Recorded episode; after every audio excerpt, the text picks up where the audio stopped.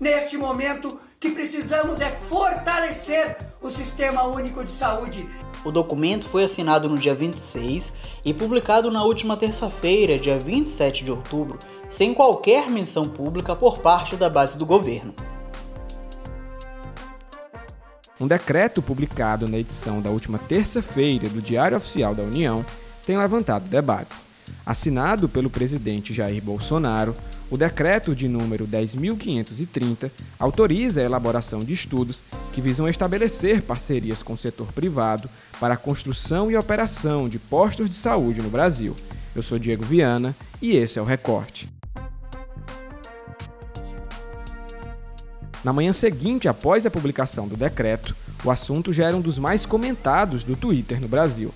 Nesta quarta-feira, 28 de outubro, a hashtag Defenda o SUS e o assunto Privatização do SUS se revezaram nos trend topics da rede social. Além da assinatura do presidente Jair Bolsonaro, o decreto também conta com a assinatura do ministro da Economia, Paulo Guedes. O ministro é responsável pelo programa de parceria de investimento. O programa foi criado ainda durante o governo do ex-presidente Michel Temer e tem como objetivo ampliar e fortalecer a interação entre Estado e a iniciativa privada. O programa também trata de privatizações e outras medidas de desestatização. O decreto estabelecido pelo governo na última terça-feira, 27 de outubro, pretende realizar estudos para uma futura inclusão das unidades básicas de saúde dentro do programa. Um dos pontos que mais chamam a atenção no decreto é que não há qualquer assinatura ou avaliação por parte do Ministério da Saúde. A ideia do governo é desenvolver projetos pilotos nessa área, para que esse tipo de parceria seja viabilizada juntamente com o Ministério da Economia. Em nota, o Ministério afirma que o principal objetivo do projeto é encontrar soluções para o grande número de unidades básicas de saúde inconclusas ou que não estão em operação, a medida ainda não deixa claro como todo o processo deve acontecer, mas abre precedente para eventuais iniciativas de privatização no ramo que até então é gerido exclusivamente por entidades públicas que atendem todas as diretrizes do Sistema Único de Saúde. Após a publicação do decreto, o presidente do Conselho Nacional de Saúde, Fernando Pigato, se pronunciou através das redes sociais sobre a decisão. Nós, do Conselho Nacional de Saúde, não aceitaremos a arbitrariedade do presidente da República, que no dia 26 de outubro editou um decreto publicado no dia 27, o decreto 10.530, com a intenção de privatizar as unidades básicas de saúde em todo o Brasil.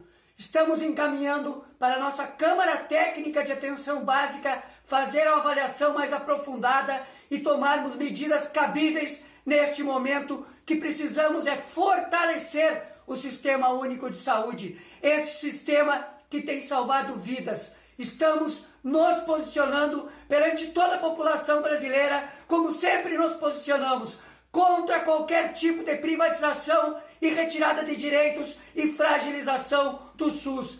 Continuaremos defendendo a vida, defendendo o SUS, defendendo a democracia. Quem participa hoje do recorte para falar sobre o assunto é o repórter do O Povo, Alain Magno. Oi, Alain, explica pra gente como deve funcionar esse decreto na prática. Olá, pessoal. É ótimo poder contribuir mais uma vez com o recorte. E falando desse decreto, na realidade ele foi uma ação tanto furtiva do governo federal. O documento foi assinado no dia 26 e publicado na última terça-feira, dia 27 de outubro, sem qualquer menção pública por parte da base do governo. Assinada pelo presidente da República, Jair Bolsonaro, a medida abre precedentes para uma intervenção da iniciativa privada no Sistema Único de Saúde, o SUS, algo nunca visto desde a sua implementação em 1988.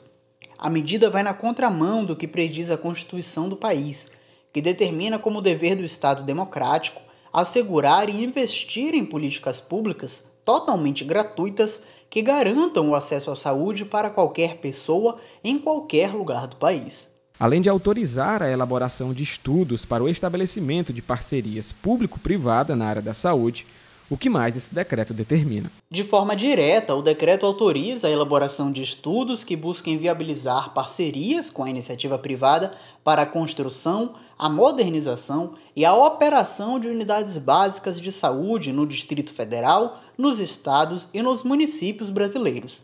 Além disso, como forma de garantir o maior interesse da iniciativa privada, o documento retirou do Ministério da Saúde a competência sobre a elaboração de planos estratégicos e de gerência de unidades básicas, como UPAs e postos de saúde.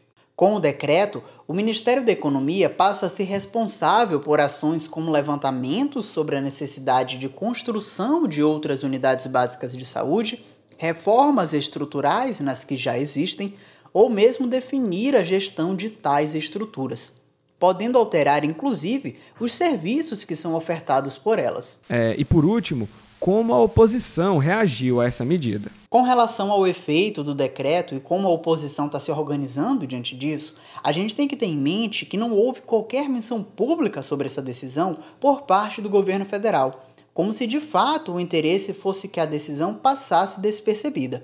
Então, em parte, a oposição ainda está tomando conhecimento do que foi decretado por Bolsonaro.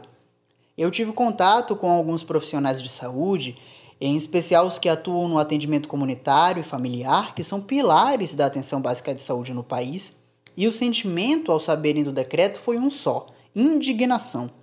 De acordo com os relatos que começam a circular nas redes sociais e começam a permear os perfis de associações e sindicatos dos profissionais de saúde, a classe recebeu a decisão do presidente como sendo uma clara iniciativa que ruma em direção à privatização da rede pública de saúde no país.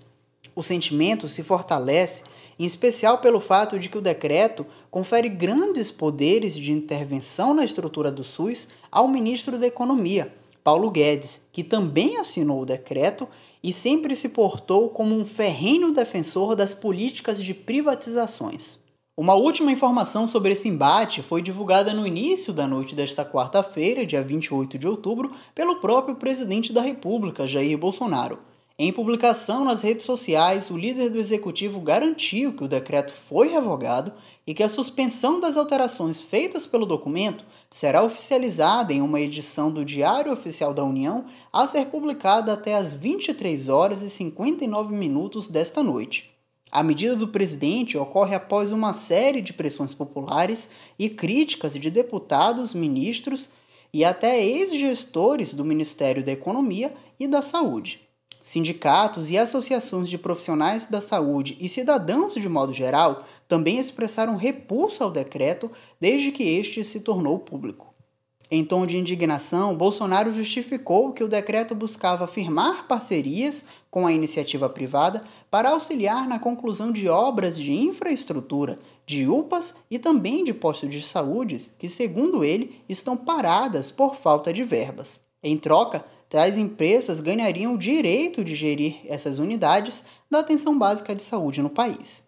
Essa ponderação feita pelo presidente não constava no texto original do decreto revogado e apesar disso, Bolsonaro disse que gostaria que uma nova mentalidade sobre a participação privada no SUS pudesse surgir dentro da população, de modo que esse decreto volte a ser editado e então posto em prática.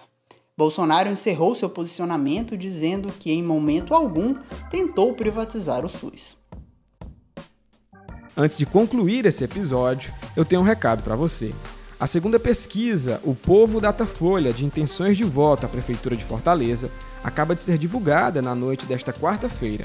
Se você quer acompanhar os números da corrida eleitoral na capital cearense, acesse o Povo Online. O recorte de hoje fica por aqui. Até a próxima!